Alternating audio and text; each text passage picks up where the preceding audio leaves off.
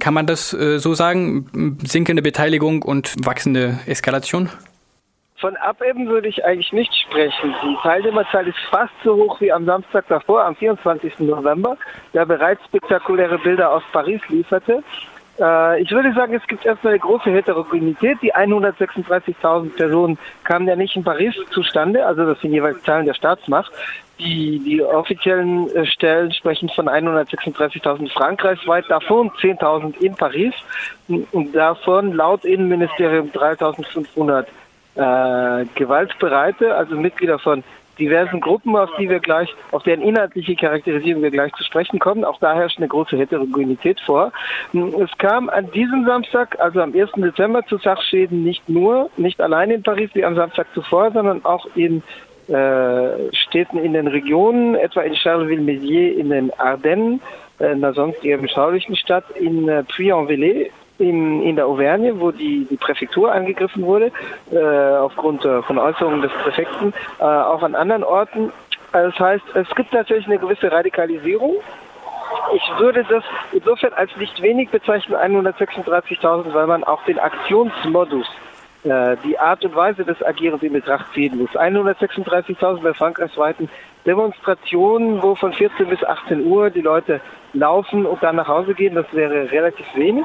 Also gemessen an den größeren Gewerkschaftsdemonstrationen bis 2016, weil danach eher die gewerkschaftlichen Mobilisierungen aufgrund von erlittenen Niederlagen zurückgingen. Äh, also für gewerkschaftliche Mobilisierung wäre das wenig. Aber wir haben es ja mit Leuten zu tun, die entweder an meist unangekündigten Demonstrationen mit auch einem gewissen Risikofaktor teilnehmen. Der Protest auf den Champs-Élysées war ja nicht offiziell angemeldet. Er war insofern angemeldet, als die Regierung sagte, für Fußgänger, die sich kontrollieren lassen, seien die Champs-Élysées offen. Äh, mit, äh, dahinter steckte natürlich der Versuch, das zu kanalisieren. Es gab aber keine offizielle Anmeldung. Die Teilnehmerzahl auf den Champs-Élysées war auch sehr niedrig. Die lag am späten Vormittag bei 200. Die Mehrzahl der Leute fand sich nicht dort ein, wo es also de facto erlaubt war, weil durch die Regierung angekündigt, sondern in den Seitenstraßen. Äh, wo es überhaupt keine Genehmigung und auch wie gesagt, keine Anmeldung gab. Ähm, das heißt, es gibt einen gewissen Risikofaktor. Wir haben es mit nicht angemeldeten und dann äh, eigentlich illegalen Demonstrationen zu tun. Wir haben es auch vor allem mit Kleingruppen diverser Natur zu tun, die sich ein Stelldich eingeben und zu 20 oder zu 50 durch die Straßen ziehen, zeitgleich, gleichzeitig mit anderen Gruppen, aber nicht unbedingt koordiniert zum Teil sogar mit widersprüchlichen Inhalten und widersprüchlicher Zielsetzung. Ähm, und wir haben äh, außerhalb von Paris das vor mit, mit Verkehrsblockaden zu tun, also mit Punkten im Straßenverkehr, an denen sich Leute einfinden. Das heißt, wir können das nicht vergleichen äh, rein quantitativ mit der Teilnehmerzahl bei äh, Laufdemonstrationen, wo es, äh, sagen wir mal, risikoärmer und leichter ist, sich zu beteiligen. Gehen wir jetzt ähm, auf die Inhalte ein. Ähm, die Proteste haben sich ähm, entfacht daran, dass äh, die Steuern für äh, Treibstoffe aus ökologischen Gründen ähm, erhöht werden sollen. Inzwischen hat sich die Bewegung auch vervielfältigt und äh, allgemein gegen Steuern protestiert. Und inzwischen hört man in den Medien sehr verschiedene Forderungen nach Lohnerhöhungen ähm, und so weiter. Kann man inzwischen irgendwelche Inhalte erkennen, auf die sich die die äh, Protestbewegung als Ganze einigt und aus ja, welcher also Richtung das kommt? Tatsächlich gibt es einen Forderungskatalog und damit ein gewisses Herauskristallisieren der Forderungen. Also am Anfang gab es den Minimalkonsens, dass die Leute gegen diese Spriterhöhungssteuer waren. Für viele war es auch nur ein Vorwand, um generell die Wut herauszulassen. Äh, und das war auch eine Projektionsfläche ähm, für mindestens zwei Gruppen von Anliegen. Das ein, die eine Gruppe von Anliegen äh, lässt sich tatsächlich zusammenfassen äh, mit dem Slogan Weg mit Steuern und Abgaben generell und lasst uns mit der Gesellschaft in Ruhe. Das ist eher ein rechter Ansatz. Äh, es gab ja schon seit langem in Frankreich Anti-Steuerproteste. Der berühmteste war die Bewegung der Poujadisten, also benannt nach ihrem Anführer Pierre Poujade, äh, die vor allem in den Jahren 1953 bis 56 bedeutsam war mit Demonstrationen und äh, dem Besetzen von öffentlichen Gebäuden, aber auch Parlamentskandidaturen. Es war eine überwiegend mittelständisch geprägte reaktionäre Bewegung. Äh, ihr damals jüngster Parlamentsabgeordneter, der auch gleichzeitig jüngster Parlamentsabgeordneter überhaupt war, gewählt am 2. Januar 1956 für die Putadisten, war ein gewisser Jean-Marie Le Pen äh, derselbe, der später seine eigene äh, hinreichend bekannte Partei aufbaute. 15 Jahre später, 1972, gründete er den Front National. Ähm, das ist der eine grundlegende Ansatz, sozusagen generell eine Mobilisierung gegen alle Formen von Abgaben und das belästigt werden mit Anliegen der Gesellschaft, berechtigten und unberechtigten, weil, sagen wir mal, die Steuer ist eher vordergründig unter ökologischen Vorwänden äh, motiviert, muss man dazu sagen. Die, was Macron eigentlich macht, ist, dass er zwar einerseits einen gewissen ökologischen Umbau vorbereitete, aber darin besteht, Elektromobilität, Elektroautos zu favorisieren, deren Umweltfreundlichkeit sehr in Frage steht, wenn man äh, daran denkt, was passiert mit den Batterien, wo kommen die seltenen Erden und andere Rohstoffe dafür her. Also das ist, was Macron einerseits macht, was er andererseits macht, ist, dass er Verbrauchssteuern erhöht, also einkommensunabhängige Steuern und dafür einkommensproportionale Steuern abbaut, um den Staatshaushalt zu finanzieren, was sicherlich das Fragwürdigste ist an dem, was die Regierungspolitik macht. Also man kann sicherlich konkret über die Abgaben, um die es geht, oder die, die Steuern, die Verbrauchssteuern, kann man kontrovers diskutieren und kann darin für, für bestimmte soziale Gruppen jedenfalls, die davon betroffen werden, kann man durchaus auch Kritik üben. Aber es gibt eben auch diesen im Kern rechten Ansatz, der sagt generell, mit Steuern und Abgaben wollen wir so wenig wie möglich zu tun haben. Und es gibt eben auch den Gegenansatz, der sagt, das ist ein Anzeichen für soziale Ungerechtigkeit, eben wegen der fehlenden Einkommensproportionalität von Verbrauchssteuern. Aber das Kernanliegen müsste eigentlich sein, äh, die Einkommensungerechtigkeit abzubauen durch höhere Löhne. Es gibt Regionen in Frankreich, wo eher dieser Aspekt dominiert, weil es gibt, sagen wir mal, Aufrufe mit teilweise gewerkschaftlicher Basis, etwa in, im Raum Nantes und im Raum Toulouse, die eher versuchen, die Bewegung in diese Richtung zu bringen und zu sagen, also Einkommensungerechtigkeiten runter. Äh, das heißt eben auch Löhne und vor allem tiefe Löhne rauf. Und das heißt, die Steuer ist eigentlich auch nur ein Ansatzpunkt oder ein Hebelpunkt. Diese beiden Gesichter gibt es grundsätzlich. Wenn man jetzt anguckt, in welchem landesweiten Forderungskatalog sich das kristallisiert, dann finden wir beide Elemente wieder und noch zusätzliche. Wir haben äh, etwas konstruktiv wirkend formuliert, die Überprüfung aller Steuern und Abgaben mit dem Ziel ihrer Senkung. Das klingt etwas besser als alle Steuern weil das nicht so ganz konstruktiv klingt. Ähm, wir haben äh, im Forderungskatalog drin die Senkung der Unternehmensabgaben so pauschal, was jetzt nicht unbedingt das Interesse der Lohnabhängigen ist. Wir haben aber eben auch die Anhebung der Löhne und der Renten drin. Das ist jetzt nicht in konkreten Zahlen und Prozentzahlen beziffert, sondern als allgemeiner Imperativ. Ähm, wir haben äh, auch sonstige Punkte, die zumindest angeschnitten werden, drin. Wir haben beispielsweise die Gewährung des Asylrechts, aber auch die Ablehnung der abgeschobenen Asylsuchenden drin. Ähm, diverse andere Aspekte. Also insofern hat sich das kristallisiert. Das tut aber diesem Bild der Heterogenität, ja sogar der Widersprüchlichkeit der Interessen, die da zum Ausdruck kommen, keinen Abbruch. Nun ähm, ist es ähm, halt ein bisschen die, die Debatte nach den Bildern von auch zerstörten Banken oder auch von Symbolen von Staatsmacht wie die Präfektur in Le Puy-en-Velay, mhm. ja. ob ähm, es jetzt ein linker Aufstand ist oder doch ein rechter. Erstmal weder noch, sondern es ist erstmal eine Front aller Unzufriedenen äh, aus sozialen und ökonomischen Motiven. Es ist erstmal eine wirtschaftliche Unzufriedenheit und die Mehrzahl der Leute, die dann irgendwie teilnehmen, äh, sind nicht unmittelbar parteipolitisch verortet. Die meisten haben zwar wahrscheinlich irgendwann in ihrem Leben mal gewählt, aber das auch unterschiedlich, wenngleich, sagen wir mal, äh, wenn man die Aufschlüsselung nach, unterstützt, nach erklärter Unterstützung in Umfragen anguckt, also es gibt aufgefechtete Möglichkeiten zu antworten. Das reicht von Unterstützung als stärkste Pro-Haltung über Verständnis, Sympathie, als etwas weniger starke Pro-Haltung bis zur Ablehnung und dann zu starker Ablehnung als prononciertester Negativhaltung. Ähm, die erklärte Unterstützung ist am stärksten in der Wählerschaft von Marine Le Pen und von Nicolas Dupont-Aignan, also den beiden äh, rechts von den Konservativen stehenden größeren Parteien ähm, mit über 60 Prozent jeweils. Ähm, bei äh, La France Insoumise, also sagen wir mal der linken, linkssozialdemokratischen, linksnationalistisch schillernden Protestpartei, liegt sie bei 45 Prozent, die erklärte Unterstützung. Das hat damit zu tun, dass äh, dieser Aspekt äh, gegen Steuern äh, auf der Linken äh, stärker relativiert wird, weil man generell nicht gegen Steuern ist, sondern schon sagt, um den Sozialstaat zu finanzieren, braucht es Steuern und Abgaben. Nur muss man sich eben konkret die Frage stellen, wie, wie sieht es aus, wer wird besteuert, wie und warum. Ähm, das heißt, es gibt schon eine stärkere Verankerung in der rechten Wählerschaft, was die Unterstützung aus dem Publikum, wie sie in Umfragen äh, hervorkommt, betrifft. Was jetzt die Aktiven betrifft, die also auf der Straße irgendwas tun. Also wir haben mehrere konzentrische Kreise, das reicht erstmal von politisch handelnden Aktivisten oder Kadern bis zu Leuten, die als Schaulustige dabei sind, dann irgendwie mitmachen, weil es einen Adrenalinstoß gibt und sie sowas noch nie erlebt haben und bis zu Leuten, die zum Klauen kommen. Also wir haben viele Vorstadtskids, die schlicht kommen, weil, weil sie dann die, aus den Geschäften was ausräumen.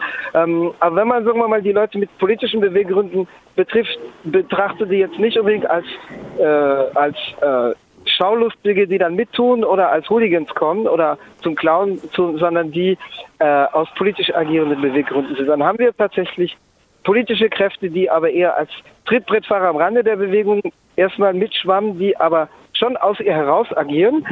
Am Samstag war es so, die ersten Angriffe auf die Polizei gingen von militanten Faschisten aus. Das sind äh, Gruppen wie der GUD, also Gruppe Union Défense, der inzwischen offiziell, offiziell Bastion Sozial heißt. Äh, das würde in etwa der Kameradschaftsszene in Deutschland ähneln, wobei das der GUD ursprünglich eine Studentengruppierung ist. Es finden sich auch ältere Herren aus diesem Studentenmilieu unmittelbar in der Umgebung von Marine Le Pen. Hm, das heißt, es wäre ein Mittelding zwischen Kameradschaftsszene und Burschenschaft, wenn man so möchte, in Deutschland. Ähm, es fanden sich Mitglieder der Action Française drunter, also einer äh, in den 1920, 30er, 40er Jahren starken äh, rechten Massen, damals rechten Massenbewegungen. Heute ist es eher eine kleinere Aktivistengruppe mit ursprünglich royalistischem Hintergrund, aber auch nationalistischem und teilweise antisemitischem Hintergrund. Ähm, später waren eher autonome Insurrektionalisten am Werk, also die sind etwa die das äh, Nationalsymbol des Arc de Triomphe in Anführungszeichen verschandelten, die also auch äh, am, am Grabmal des unbekannten Soldaten spürten. Diese Milieus agieren unabhängig voneinander, die agieren nicht koordiniert. Es gab auch für einen faschistischen Kader auf die Fresse von, von Linksradikalen für Ivan Benediti, der auch da am Werk war, der dann durch äh, Leute vom anderen politischen Ufer äh, ein bisschen geschubst worden ist. Aber sie agieren am gleichen Ort oder jedenfalls in einigen hundert Metern Entfernung. Äh, es gibt also in der Linken auch sehr kontroverse Debatten über diese Bewegung, auch über ihre Anliegen. Es gibt auch Kreise, die sagen, sie sei reaktionär. Also zum Beispiel die Gewerkschaften waren am Anfang sehr äh, skeptisch eingestellt. Es gibt jetzt Versuche, äh, dass äh, aufgrund von äh, etwas mehr auf Löhne abzielenden Forderungen vielleicht äh, irgendwo örtlich oder regional zusammenfließen zu lassen. Ähm, es gibt Versuche der CGT sozusagen selber in die, in die Offensive zu kommen, aber sich nicht hinter die Gilets jaunes, also die gelben Westen einzureihen. Es gab am Samstag, am 1. Dezember auch die jährliche durch die CGT aufgerufene Demonstration für bessere Rechte für die Erwerbslosen, die äh, jetzt auch allgemeinere soziale Themen aufnahmen. Sie war aber nicht unbedingt ein Erfolg. Die CGT spricht von 10.000 Teilnehmenden, die Polizei von 2.100, ein Teilnehmer, mit dem ich sprach, sprach von 2.000 und keiner größeren Dynamik. Die CGT ruft seit heute Montag früh jetzt zu Großdemonstrationen, äh, deren Erfolg natürlich abzuwarten bleibt, am 14. Dezember auf. Das heißt, sie versucht eher eine Paralleldynamik aufzumachen. Äh, wobei am Samstag, auch wenn die Demo kein großer Erfolg war, auch einige Gelbwesten dort waren, unter anderem, weil sie sagten, hier, wo die CGT marschiert, ist es sicher. Hier fliegen wenigstens keine Steine, keine Steine jetzt in irgendwelche Schaufensterscheiben unerwartet und hier fliegt jetzt kein Tränengas. Äh, es gab sicherlich auch Leute, die eine gewisse Sympathie hatten. Andere äh, gelbe Westen, die unterwegs waren, sagten, das kommt gar nicht in Frage, weil man politisch würde, wenn man sich jetzt hinter der CGT einreihen würde. Also äh, in der Linken gibt es kontroverse Debatten, aber es gibt einen Teil im linksradikalen Spektrum, der völlig außer Häuschen ist, weil er sagt, äh, Hauptsache Bewegung und äh, gut, es gibt die Insurrektionalisten, die sagen, die, die, die direkte Tat ist das Einzige, was zählt, also keine Vermittlung, kein Aufbau von Kräfteverhältnissen. Wenn Wut plus Glasbruch, dann Umsturz. Ähm, also da gibt es Leute, die sind völlig aus dem Häuschen. Und sagen wir mal, der, der Sachschaden etwa beim Luxuswarenhersteller Dior, der schon am vergangenen Samstag Millionenschaden zu verzeichnen hatte, der kommt eher aus dieser Ecke. Also es gibt tatsächlich gewaltförmiges Agieren aus unterschiedlichen politischen Richtungen. Weder die eine noch die andere politische Richtung macht die Bewegung an und für sich aus, äh, aber die lässt sich überhaupt auf keinen einheitlichen Nenner bringen, weil das würde ihre Natur nicht richtig beschreiben. Auf der Straße also ähm, eskaliert die Situation tendenziell. Inzwischen aber ähm, gibt es diese Eskalation auch auf politischer Ebene und zwar ähm, haben äh, sowohl äh, Marine Le Pen als auch äh, der Linksnationalist Jean-Luc Mélenchon am äh, mhm. Wochenende ähm, zu Neuwahlen aufgerufen, auch von der äh, rechten Oppositionspartei Les Républicains. Äh, ähm, gibt es inzwischen die Forderung nach einem Referendum über die ähm, Maßnahmen von äh, Macron, insbesondere auch über die Steuern, äh, über Treibstoffe. Ähm, was mhm. ist von diesen ähm, politischen Reaktionen zu halten? Also natürlich erstmal alle Oppositionsparteien äh, nutzten die Gunst der Stunde, um sich zu profilieren in, in einer äh, Regierungskrise, die ja doch für, für, für die Regierung äh, mit einer gewissen Schwächung einhergeht. Ich meine, Macron muss sich entgegenhalten, dass es auf den Champs-Élysées noch unter keinem Präsidenten äh, in den letzten 50 Jahren gebrannt hat. Äh, Im Mai 1968 hat auch nicht auf den Champs-Élysées gebrannt, anderswo ja, aber nicht auf den, nicht auf den Champs-Élysées, also in räumlich unmittelbarer Nähe zum, zum Élysée-Palast. Ähm, natürlich alle Oppositionsparteien versuchen damit Politik zu machen. Die Medien scheinen in gewisser Weise Marine Le Pen da zu hofieren. Am heutigen Montagabend, also in einigen Stunden, wird Marine Le Pen, die äh, in den Hauptnachrichten des, äh, des größten Fernsehsenders TF1, also TF1 ist 1987 durch eine Rechtsregierung privatisiert worden. Ähm, also äh, heute wird in der Hauptnachrichtensendung Marine Le Pen als politischer Gast das Regierungshandeln und die Bewegung kommentieren. Das heißt, es gibt schon ähm, ein gewisses Augenmerk, was gezielt auf sie gerichtet wird. Das hat natürlich auch damit zu tun, dass sie als erste Spitzenpolitikerin ihre Unterstützung für die Proteste lautstark erklärt hat, schon Ende Oktober. Ähm, damit hat sie sich, sagen wir mal, einen gewissen Vorsprung verschafft. Ähm, sie fordert tatsächlich die Auflösung des Parlaments in Neuwahlen. Mélenchon handelt offensichtlich aus opportunistischen politischen Gründen, um sich an eine Bewegung anzubiedern. Ähm, in seiner Partei gab es aber auch heftigen Streit, weil es gibt auch Abgeordnete, die sagen, das, das gehe so nicht aufgrund der rechten Elemente in der Bewegung. Also wobei die, die, die La France Insoumise schon auch, sagen wir mal, ökologische Erfordernisse zumindest im Diskurs immer mitträgt und sagt, also kurzfristig können die Leute, äh, die weiter außerhalb von Städten wohnen, nicht aufs Auto verzichten, zumal man ihnen die öffentlichen Verkehrsmittel als Alternativen nicht äh, bereitstellt, aber gleichzeitig müsste man den ökologischen Umbau dann auch finanzieren und so weiter. Also zumindest im Diskurs schwingt es bei ihnen immer mit. Gleichzeitig ist Mélenchon natürlich auch ein skrupellos hemdsärmeliger äh, ich mag den Begriff Populist nicht, weil er inhaltsleer geworden ist, weil er eine Methode und keinen Inhalt beschreibt und weil der Begriff Populist, äh, Populismus auch völlig zu Unrecht auf die neofaschistische Rechte, also auf Marine Le Pen angewandt wird, die keine, Populist, keine populistische Natur hat, sondern eine neofaschistische Natur. Also ich mag den Begriff Populist nicht, aber wenn er denn einen Sinn hat von der Methode und nicht vom Inhalt her, dann würde er auf Mélenchon zutreffen. Also Mélenchon ist da auch sehr hemdsärmelig und skrupellos. Mélenchon hatte angekündigt, dass er am Samstag auf die Champs-Élysées kommt, obwohl aufgrund der Gefahrendiagnose Hause und weil es auch Leute aus den gelben Westen gab, die sich vorher dagegen verwahrten und sagten, wir wollen da nicht durch eine Politiker vereinnahmt werden, hat er es bleiben gelassen und ging in Marseille in seinem Wahlkreis, wo er Abgeordneter ist, äh, dort auf die Straße. Er war aber äh, dort. Äh, Marine Le Pen war nicht selber vor Ort, aber tritt in manchen Medien auf, wie jetzt die Oppositionsführerin, die irgendwo im politischen Raum den Protest verlängert. So wird sie jedenfalls hofiert. Hm, wie gesagt, der Hinweis auf TFA war da. Die anderen Oppositionsparteien machen natürlich in gewisser Weise auch ihren Job. Ähm, das bedeutet nicht, dass sie unbedingt die Krise werden lösen können. Es gibt jetzt einen Misstrauensantrag gegen die Regierung von der französischen KP. Die Sozialdemokratie kündigt ja am späten Montagvormittag an, dass sie sich auch dranhängen könne.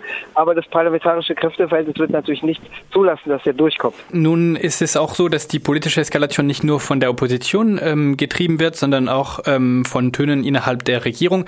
Und ich habe gelesen, zum Beispiel heute Morgen ähm, gibt es verschiedene Töne aus dem Innenministerium.